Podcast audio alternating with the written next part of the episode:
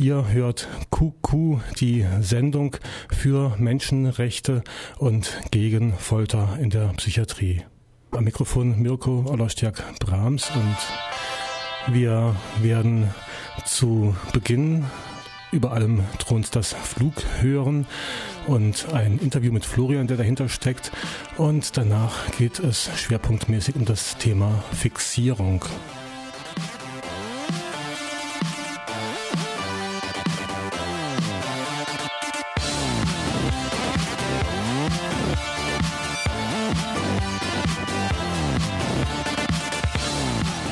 Während der Sendung könnt ihr anrufen. Hier im Studio. Die Nummer dürfte bekannt sein, 0761 31028. Ansonsten Kontakt zu Kuku per Mail zwischen den Welten at web.de. Zwischen den Welten in einem Wort und kleingeschrieben at web.de. Oder per Post Kuku im Gruppenradio Radio Dreieckland Adlerstraße 12 79098 Freiburg.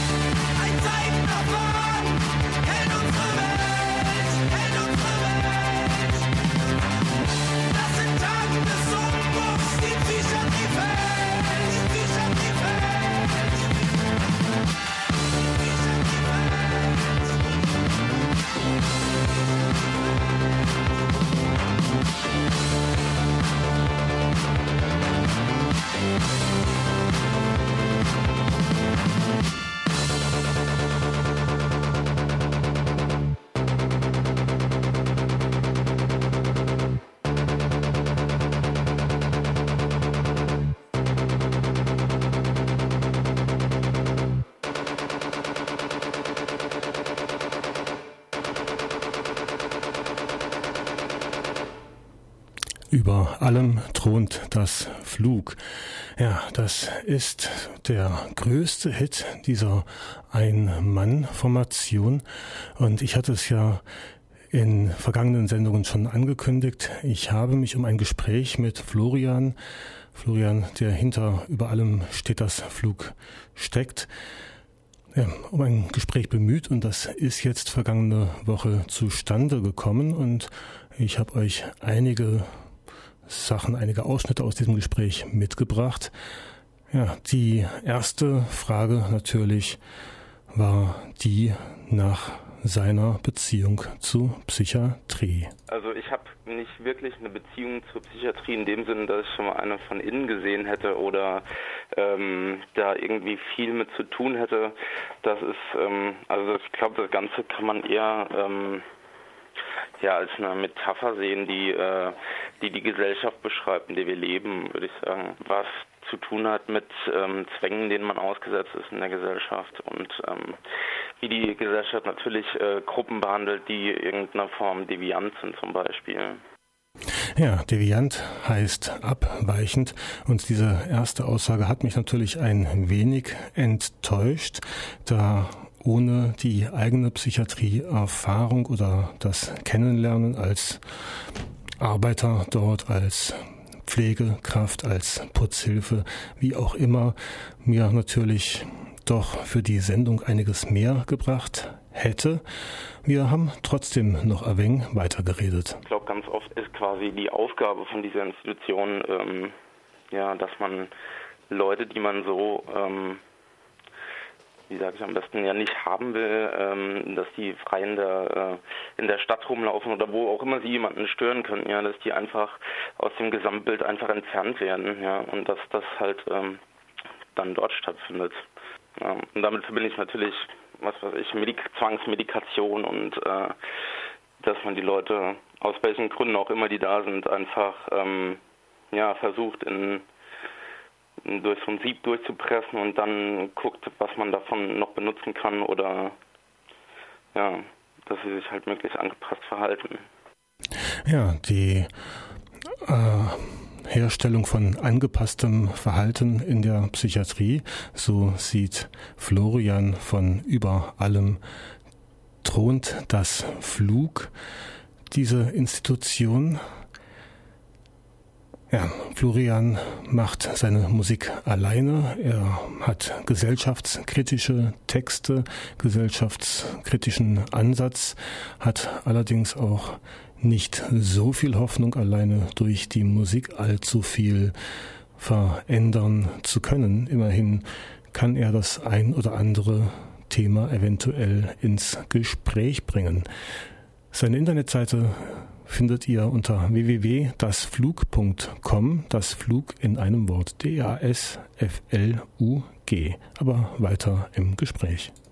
Ehrlich gesagt glaube ich nicht, dass äh, in der Gesellschaft, in der wir im Moment leben, die Psychiatrie fallen kann. Dafür müsste erst die Gesellschaft grund, grundlegend geändert werden, weil es gibt so viele Sachen ähm, ähm, in, diesem, in, diesem Land in der Welt, ja, die ähm, dazu, also fast zwangsläufig dazu führen müssen, dass ähm, Leute nicht mehr mitkommen ähm, und ausgeschlossen werden müssen. Also ich finde, das ähm, hängt auf jeden Fall damit zusammen und ähm, die, die ganzen Zwänge, die, die man erfährt, ähm, dass man in der Leistungsgesellschaft anschlussfähig sein muss, ähm, das ist alles so, das, das übt halt Zwang auf auch ganz normale Leute aus, was weiß ich, irgendjemand, der bei einer Bank gearbeitet hat, äh, viele Jahre lang seinen Job verliert, kommt dann nicht mehr mit, ähm, stürzt ab und ja, dann hat er den Salat quasi.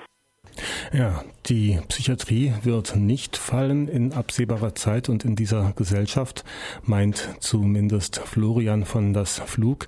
Wir hier von Kuku, dem Magazin gegen Zwangspsychiatrie, wollen ja auch nicht unbedingt die totale und sofortige Abschaffung dieser Institution, sondern wir möchten gerne und am liebsten zumindest die Durchsetzung der Menschenrechte in der Psychiatrie. Aber noch einen Ausschnitt aus unserem Gespräch. wie gesagt, ich bin weit davon entfernt, auf dem Gebiet ein Experte oder irgendwas anderes zu sein. Ja.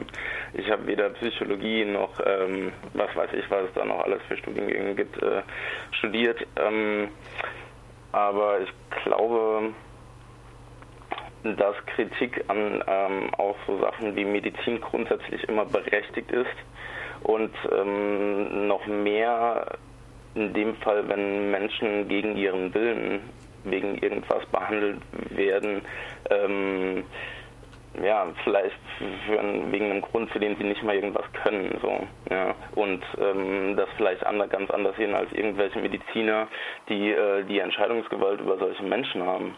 Hm. Ja. Und also klar, wenn das zur, ähm, wenn es anregt, darüber zu reden, dann, dann äh, finde ich das super, wenn die Musik da kommt. Klar.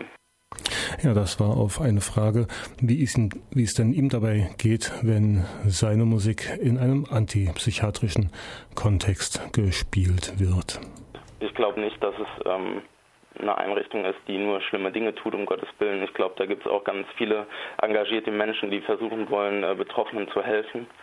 Und ähm, wie gesagt, da muss man immer abwägen, ob das sinnvoll ist oder nicht und ob das ähm, was ob das für, den, für das Individuum selber äh, was Sinnvolles ist oder nicht. Ja, dieses Abwägen soll und muss immer mit den jeweiligen Patienten, den jeweiligen Betroffenen im Einverständnis geschehen sage ich zumindest, sagen wir hier von QQ Magazin gegen Zwangspsychiatrie. Und ja, wir freuen uns, dass das Gespräch nun doch stattgefunden hat. Und wer möchte, Florian oder über alles, über allem thront das Flug arbeitet an einer neuen CD, eigentlich der ersten wirklichen CD, dem ersten wirklichen Album und wird im Zusammenhang mit dieser Arbeit auch eine Tour machen, die ihn im Oktober nach Freiburg führen wird. Ich bin auf Tour im Herbst, also im Oktober. Im September sind noch ein paar Konzerte und ich glaube, im Oktober bin ich auch in Freiburg. KTS, wann ist das? 9.10. 2012. Also 9. Oktober in der KTS kann man genau. dich dann live mitbekommen. Ja, 9. Oktober in der KTS in Freiburg.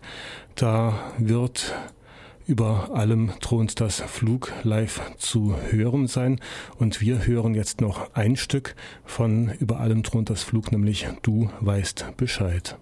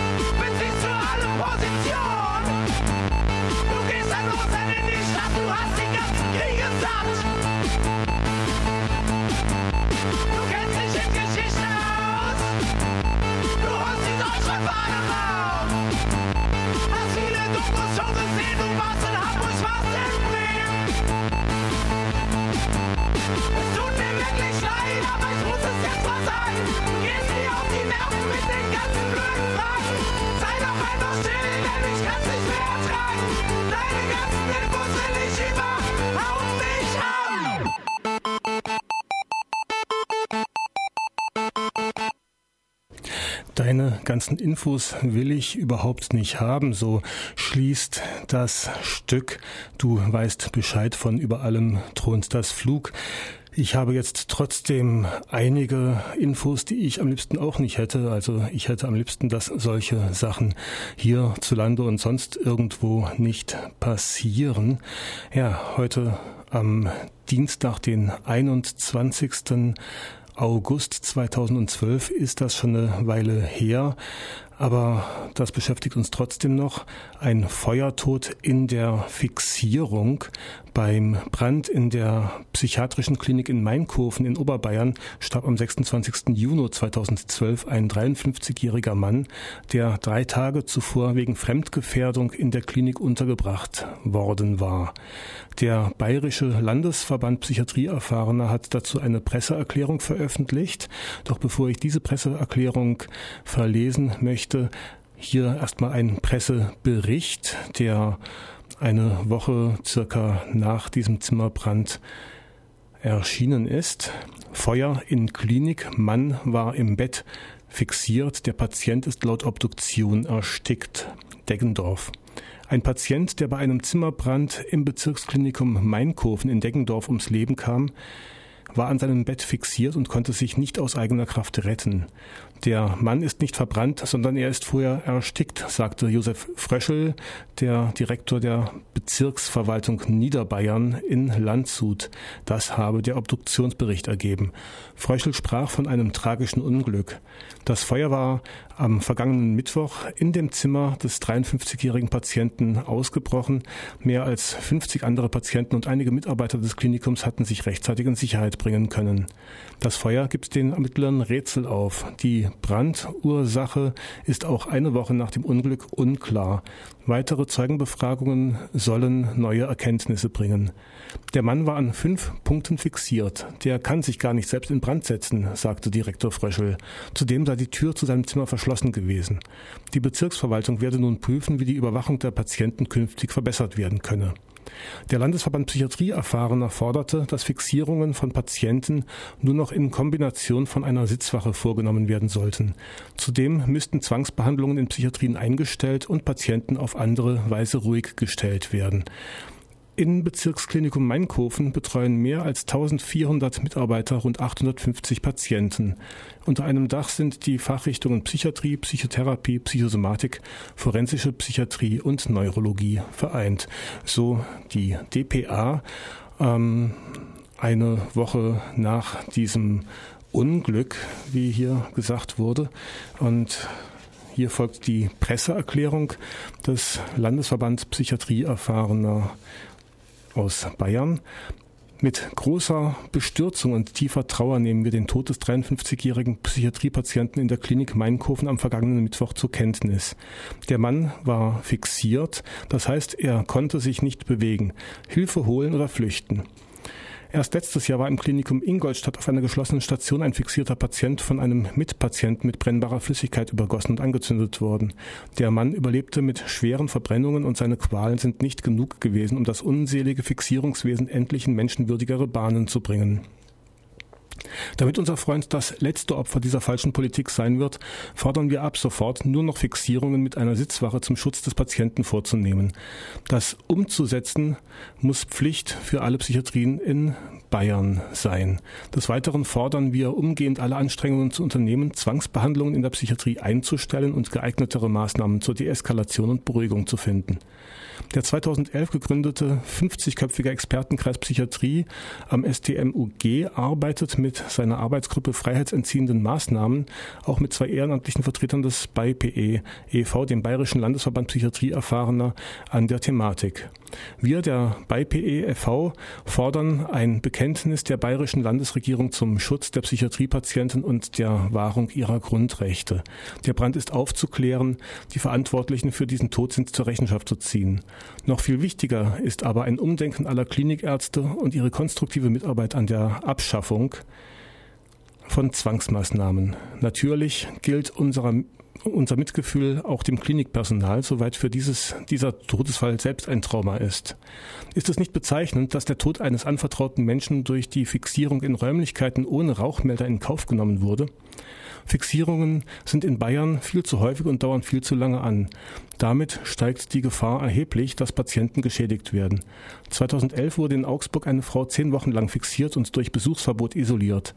Auch die praktizierte Verweigerung von Flüssigkeit, schmerzhafte, zu feste, die Atmung behindern Fesselungen, Erzwingung einer schmerzhaften, starren und unnatürlichen Kopf- und Körperhaltung, dadurch bedingte Behinderung des dringend notwendigen Schlafes und nicht zuletzt die Verweigerung bzw. Erniedrigung beim Wasserlassen sind Methoden der Folter und Traumatisierung und nicht der Heilung. Sie beschädigen die Menschenwürde. Die seelische Gesundheit der Patienten und des ärztlichen und pflegerischen Personals fordern die Ächtung der Opfer. Ja, das wurde für den Bayerischen Landesverband Psychiatrieerfahrener am 2. Juli 2012 veröffentlicht von Almut Renner, Margarete Blank, Achim Kuck und Reinhold Reinhold Hasel. Und ja, nicht nur in Bayern wird fixiert, nicht nur in Bayern passieren derartige Sachen.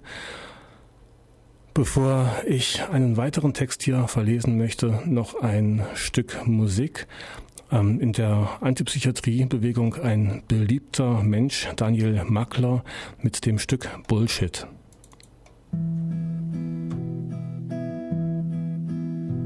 They tell me my problem's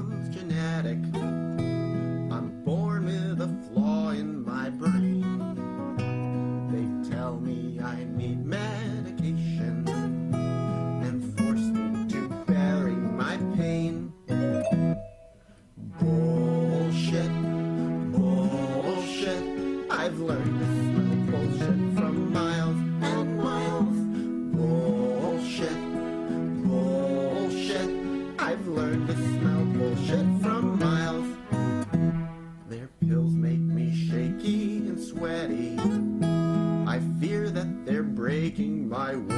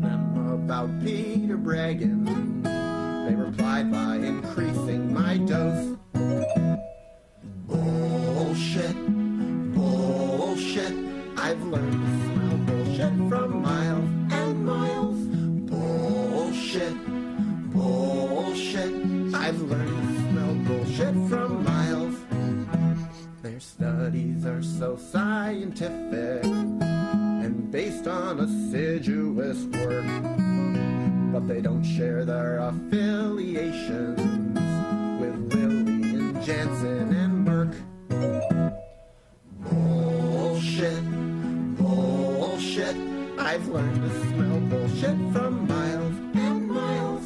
Bullshit, bullshit. I've learned to smell bullshit from miles.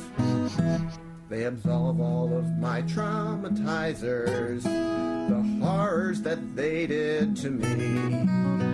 They tell me to put it behind me and say that I need ECT. Bullshit, bullshit. I've learned to smell bullshit from miles and miles. Bullshit, bullshit. I've learned to smell bullshit from miles. I said I think I can recover and taper off all of these meds. They tell me that's just my delusion, an illness that lives in my head. Bullshit, bullshit. I've learned to smell bullshit from miles and miles. Bullshit, bullshit. I've learned to smell bullshit from miles. Ja. Bullshit von Daniel Mackler. Ein Stück gegen den Medikamentenwahn in der Psychiatrie. Ja, ich habe hier einen weiteren Artikel, der auch schon bald ein Jahr alt ist, erschienen am Dienstag, den 13.09.2011 in der Freien Presse, Sachsens größte Zeitung, wie sie sich selbst nennt. Überschrift Schizophrene Patientin starb bei Zwangsfixierung in Zwickauer Klinik. Zwickau. Als Rainer Dellwig seine Frau Hilde zum letzten Mal lebend sah, lag sie auf dem Rücken. Im kleinen Einzelzimmer der psychiatrischen Abteilung der Zwickauer Klinik banden drei Gurte die schizophrene Patientin ans Bett. Ihr Blick fiel nur noch frontal auf die weiße Decke mit der Neonleuchte. Aber die Augen hatte sie ja schon fast ständig zu, berichtet Rainer Dellwig. Durch die Medikamente konnte sie kein klares Wort mehr sagen, nur noch lallen.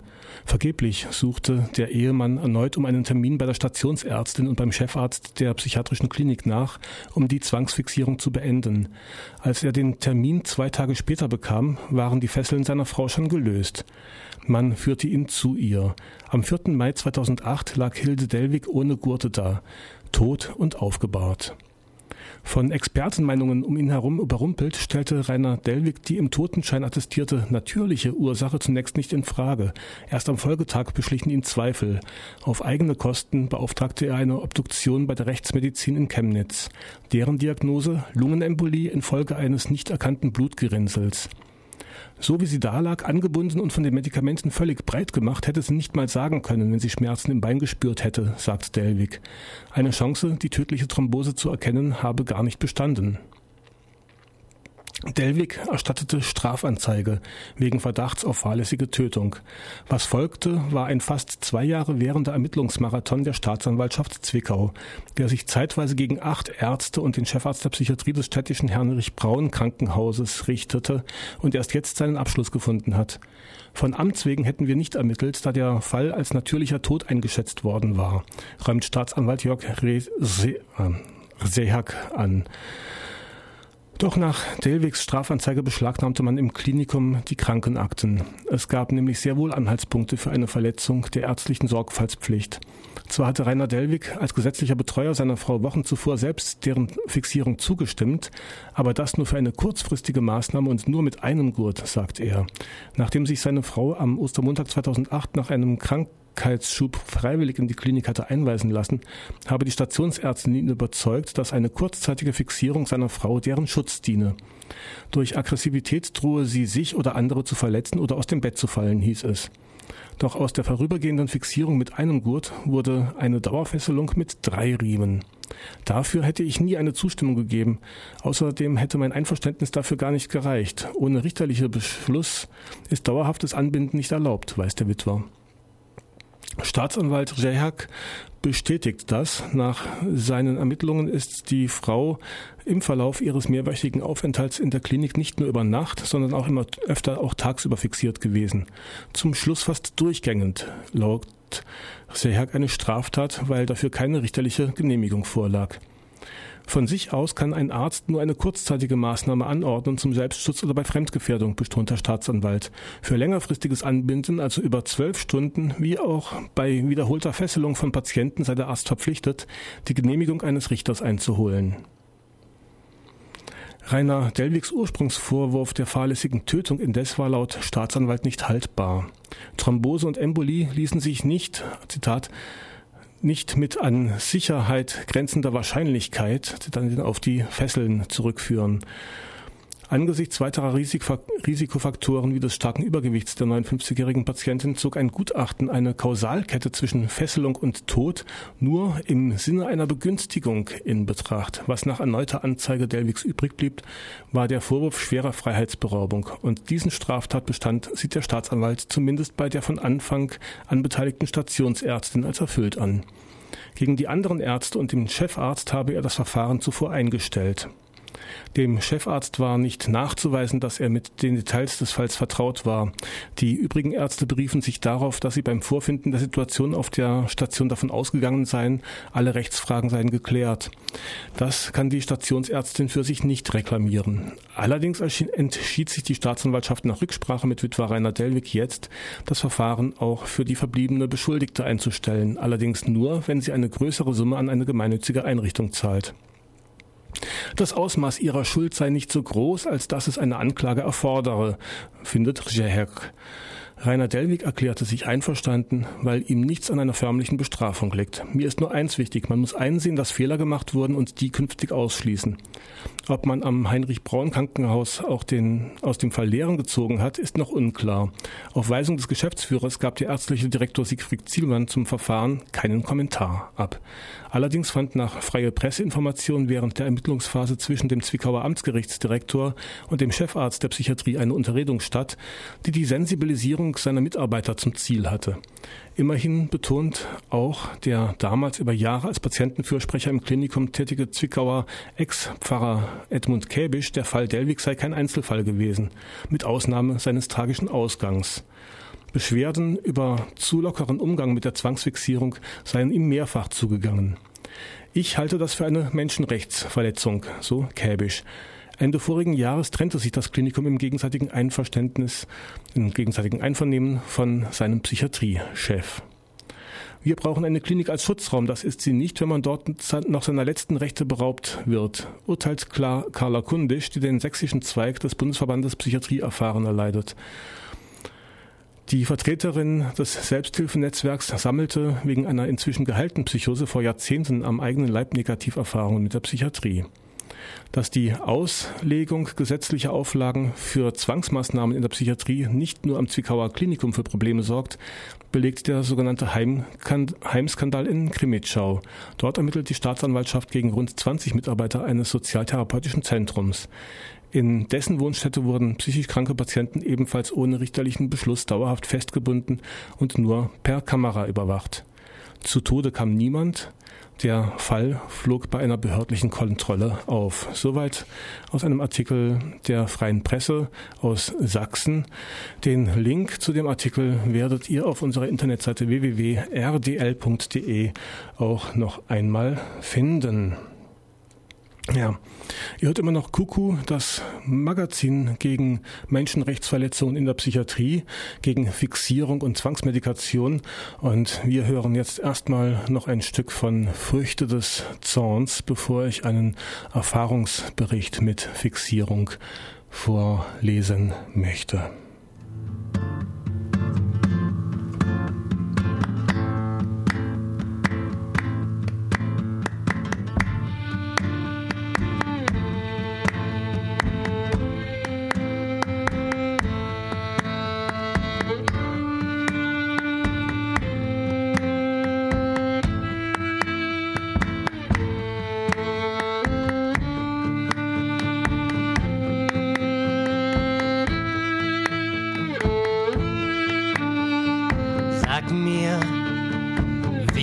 Das bloß?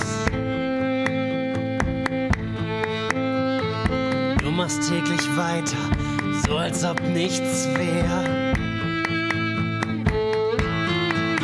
Und wenn die ganze Welt krank ist, wie bleibst du da gesund?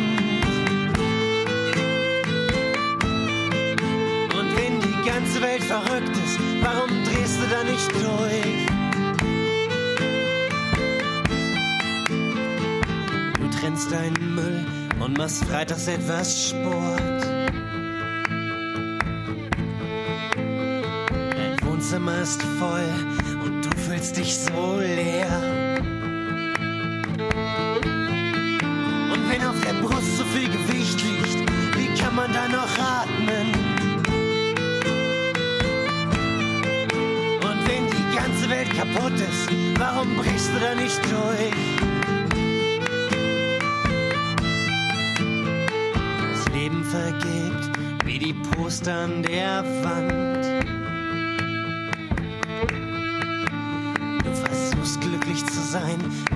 dabei so verkrampft aus.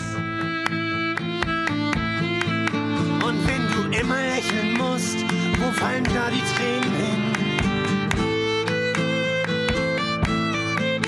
Und wie viel kannst du hier verdrängen, ohne dass du dich vergisst?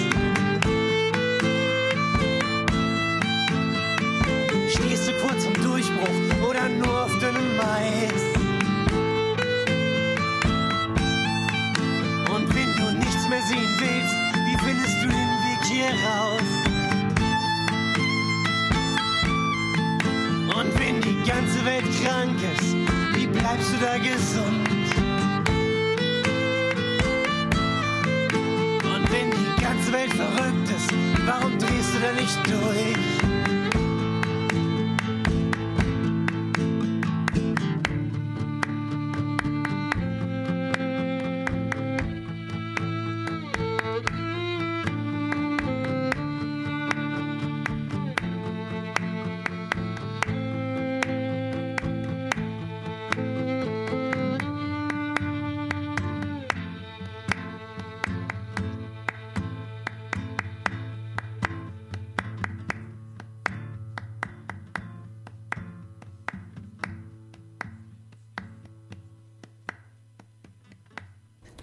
Warum drehst du nicht durch? Ist das Stück Nummer 4 auf dem Album Unter unserer Haut von Früchte des Zorns. Und Früchte des Zorns haben glücklicherweise keinen Kontrakt mit der GEMA geschlossen. Das heißt, ihr könnt dieses Lied dann auch in der Online-Version von Kuku Magazin gegen Monokultur nochmal nachhören.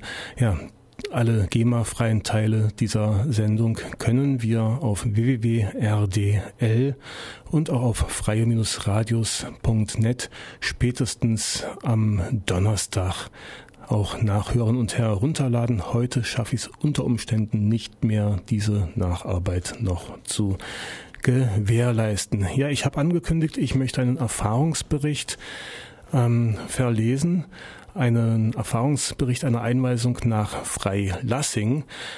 Ähm, die Beispiele, die ich jetzt send, ähm, erwähne, die liegen alle nicht hier im Raum Freiburg. Natürlich fänden wir es auch toll, wenn ihr uns eure Erfahrungen zukommen lasst, sei es Erfahrungen, die ihr als Pflegekräfte in der Psychiatrie gesammelt habt, sei es Erfahrungen als Angehörige oder auch als von psychiatrischen Maßnahmen betroffene Menschen.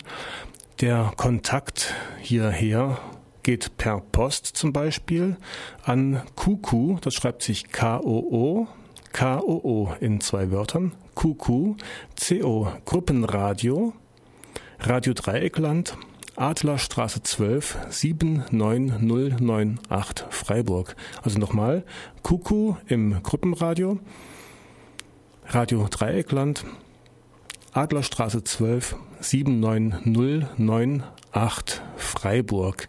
Es geht natürlich auch eine Mail zu versenden an zwischendenwelten.web.de. Zwischen den Welten in einem Wort, klein und zusammengeschrieben. Oder es gibt auch die Möglichkeit, einen Anruf zu tätigen und die Geschichte auf einen Anrufbeantworter zu sprechen. Oder denn gegebenenfalls auch persönlich zu erzählen unter 0761 3848 380. Nochmal, Kontakt zu Kuku telefonisch 0761 3848 380. Und jetzt der Erfahrungsbericht, Erlebnisbericht Freilassing. Als ich in der Stadt bemerkte, dass die Beamten mit mir nicht zur Wache fuhren, fragte ich nach, wohin wir fahren werden. Zum Krankenhaus war die Antwort. Was soll ich dort? fragte ich die Beamten. Antwort: Sie haben beim Steidpichelbauern auf dem Feld herumgeschrien, so dass er Angst bekam und die Polizei zu Hilfe rief. Wir fuhren zum Krankenhaus Bad Reichenhall in die Notaufnahme. Bitte aussteigen und mitkommen, der Doktor möchte Sie mal anschauen, was Ihnen fehlt. Also bin ich mitgegangen, ohne Einwände. Nach einem kurzen Gespräch mit dem Arzt und dem Beamten baten sie mich mit einem Begleiter, Pfleger vielleicht, in einen Ambulanzwagen zu steigen und mit mir nach Freilassingen zu fahren. Ich folgte und fragte, was denn dort zu tun sei. Dort möchte noch ein weiterer Arzt meinen Zustand beobachten. Die Fahrt verlief, verlief ruhig und problemlos. Auf Station P3 angekommen, wurde ich von einer Schwester zum Blutdruckmessen in das Behandlungszimmer gebeten. Nach der Messung bat sie mich, bis zum Aufnahmegespräch im Gang zu warten. Auf dem Gang verabschiedeten sich die Beamten, ebenso das Personal des Krankenwagens. Zum Aufnahmegespräch bat das Personal in das Behandlungszimmer zurück und wartete mit mir auf den diensthabenden Arzt. Dr. Tutert, Rosenheim Tagesklinik ISK. Da zur Aufnahme angeblich persönliche Daten von mir zu erfragen waren, begann das Gespräch nach dem Eintreffen des Arztes. Ich beantwortete seine Fragen bis zu dem Punkt, als man mich nach meiner Mutter fragte. Da ich in der Situation tiefe Trauer über den Freitod meiner Mutter empfand und den Tränen nahe war, verließ ich in demselben Moment den Behandlungsraum und weinte still in der Spielecke vor mich hin. Nach circa zwei Minuten war ich so weit gefasst, dass ich zum Behandlungsraum zurückkehrte, um zu erklären, warum ich aus dem Gespräch ging und es noch nicht zu Ende führen kann. Schilderung des Sachverhalts, der meiner Meinung nach zu den Folgeschäden aus der unsachgemäßen Fixierung geführt hat.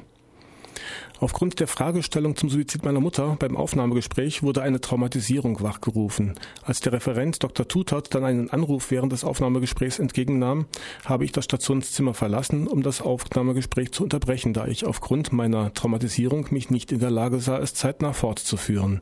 Da ich mich aber in einem akuten Traumatisierungszustand befand, habe ich mich nicht dazu in der Lage gesehen und bin im Gang geblieben.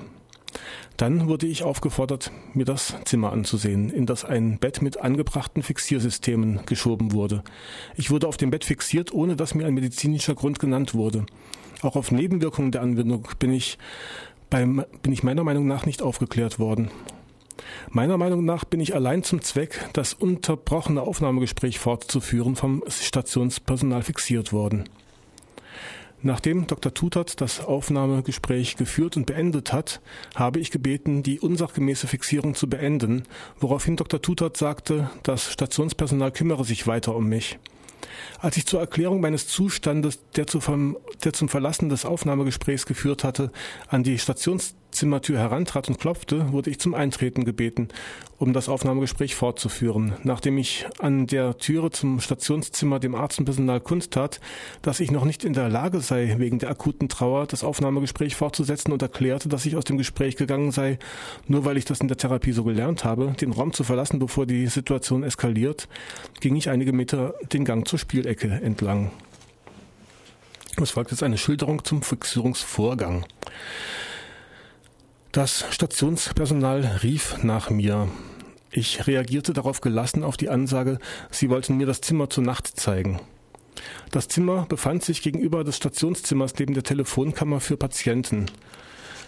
Durch die Haupttüre der Station wurde ein Bett durch den Gang in das Zimmer zur Nacht geschoben. Ich ging mit dem Personal in das Zimmer, in dem das Bett mit Fixiergurten deponiert war. Erstens. Das Personal bat mich, meinen Körper auf das Bett zu legen, um die Fixierung vorzunehmen. Zweitens. Ich fragte nach der Anordnung und Notwendigkeit der Maßnahme. Drittens. Es sei eine Anordnung des Arztes. Viertens. Ich folgte widerstandslos und wurde vom Personal fixiert. Fünftens. Auf Frage zur Notwendigkeit wurde mir vom Personal gesagt, der Arzt möchte so das Aufnahmegespräch weiter fortführen.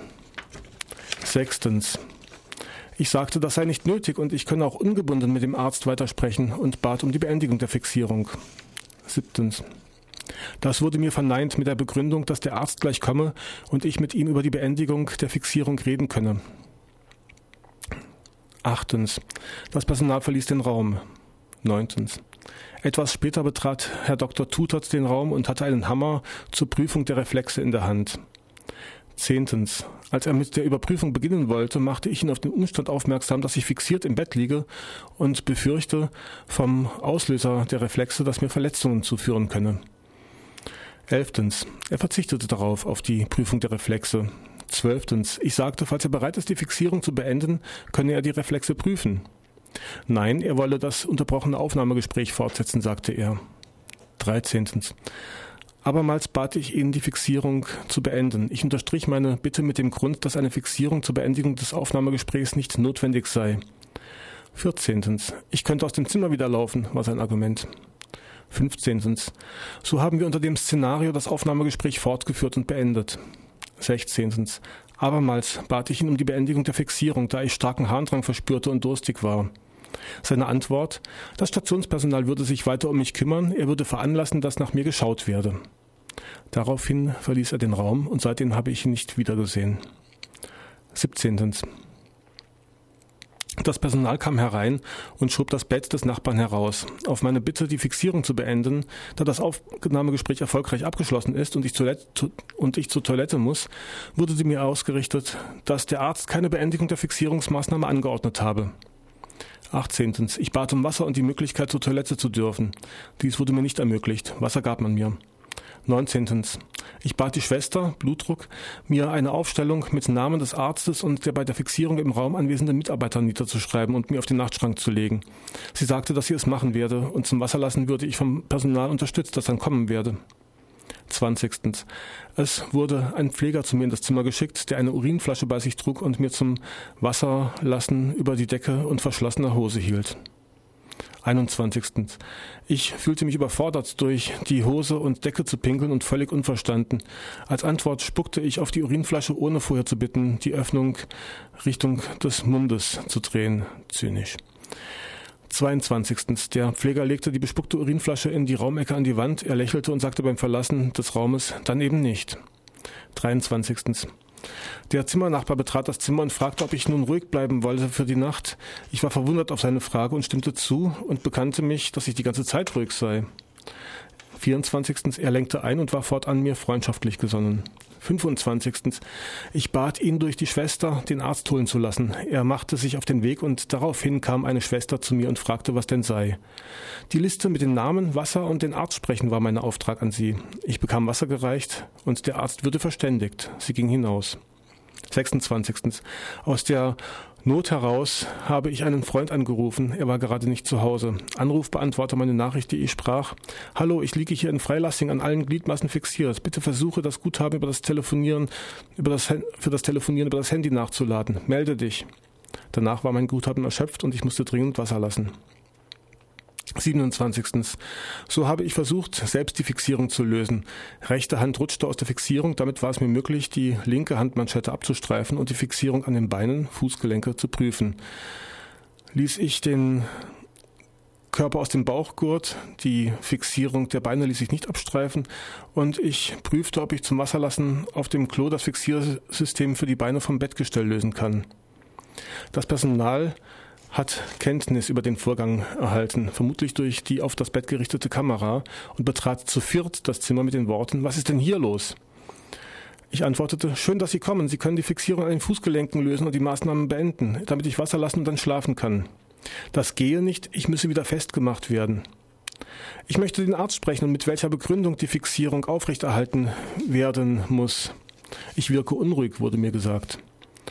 Ich prüfte mich und zur Beruhigung legte ich mich zurück, schloss die Augen und sagte, ich sei ganz ruhig.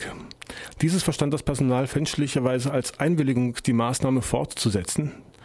Zynisch. Ich öffnete die Augen und sah das Personal, wie es den Fixiergurt wieder zum Einsatz brachte. Ich fragte abermals nach der Verständigung des Arztes zu dem Vorgang. Das Personal stimmte in einer internen Diskussion, ob eine Fusion zur Rückstellung meiner Person notwendig werden würde, doch da ich ruhig war, wurde darauf verzichtet. 28. Ich fühlte mich mit meinem Bedürfnis Wasser zu lassen und unfixiert die Nacht in Ruhe zu beginnen, unverstanden und bat erneut um Beendigung der Maßnahme. Der Arzt habe keine Beendigung der Maßnahme angeordnet, bekam ich zur Antwort. Das Personal begann mit der Wiedereinrichtung der Fixierung. Der männliche Pfleger begann, begann damit, die Armmanschetten anzulegen. Jedoch verwendete er nicht die Justierung der Grundfixation, sondern eine Stufe enger. Das löste bei mir schon vor dem Verschließen durch das Einführen des Sicherheitssplintes durch den Pfleger einen starken Schmerz aus. Das geht so nicht, ich habe Schmerzen, bitte holen Sie jetzt sofort einen Arzt, sagte ich. Das wurde verneint vom Personal. Warum er mir mit der Manschette Schmerzen zufügte, fragte ich. Die müsste jetzt zu eng eingestellt werden, da ich aus der vorher gegangenen Einstellung, Justierung, herausgerutscht sei. Dies sei kein Grund, mir am rechten Handgelenk Schmerzen zuzuführen, ließ ich ihn wissen. Er begann dann auch den Handgelenkknochen der linken Hand mit der Manschette zu fixieren und den gesamten Körper am Bett zur Streckung zu fixieren. Ich habe gebeten, die Fixierung zu lösen, so dass ich keinen Schmerzen durch die Maßnahme erleiden muss. Ich bot an, etwas zu unterschreiben, womit ich erklären wollte, dass ich in der Fixierung verbleibe, wenn sie gelockert würde. Vergeblich. 29. So bat ich die Schwester, Blutdruck, einen Arzt zu informieren, dass er die Überfixierung zu prüfen und zu beenden hat. Ich wartete eine Stunde, bis die Schwester nochmal das Zimmer betrat, um Wasser zu reichen. Ich fragte, wann der Arzt kommt. Sie habe ihn informiert und er wolle nicht kommen. Warum sie mich mit der Antwort so lange warten ließ, wollte ich wissen. Sie sei nicht dazu verpflichtet, mich von der Entscheidung des Arztes, nicht zum Krankenbett zu wollen, zu informieren. Sie ging hinaus und ließ mich hilflos zurück. 30. Ich glaube, dann habe ich vor Erschöpfung gedöst. 31. Als ich wieder wach wurde, war es draußen dunkler geworden und der mit dem Bett in den Speisewagen verlegte Zimmernachbar suchte sich aus seinen Sachen etwas heraus, die noch im Zimmer waren. Die Mitarbeiter der Nachtschicht betraten etwas später den Raum, den der Zimmernachbar kurz vorher verlassen hatte. Sie prüften die Fixierung an den Fußgelenken und beendeten die zur Körperstreckung angebrachte Fixierung. Ich bat die Fixierung gänzlich zu beenden, damit die Schmerzen an den Handgelenken nicht länger ertragen muss und zum Wasserlassen gehen kann. Ich müsste mit der Urinflasche Vorlieb nehmen, da die Fixierung nicht beendet werden, wurde mir gesagt. Ich bat darum, die Handgelenkmanschetten etwas zu lösen, da ich um die Blutversorgung der Hände besorgt bin. Leider wurde nur die Armbewegungseinschränkung minimiert. Dann wurde mir Wasser und die Urinflasche gereicht, um Wasser zu lassen.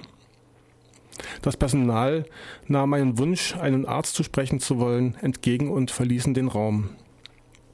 32. Unter unmöglichen Umständen gelang es mir, die Urinflasche an den Penis zu führen und die Notdurft zu verrichten. Dann habe ich sie im Schubfach des Nachtschrankes abgestellt. Zum Speichellassen habe ich sie weiterhin benutzt. 33. Da die Strangulierung der Handgelenke durch die Manschetten des Fixierungssystems von der diensthabenden Schwester nicht beendet wurden, versuchte ich an das mitgeführte Mobiltelefon, das seit der Streckungsfixierung auf dem Nachttisch lag, zu gelangen.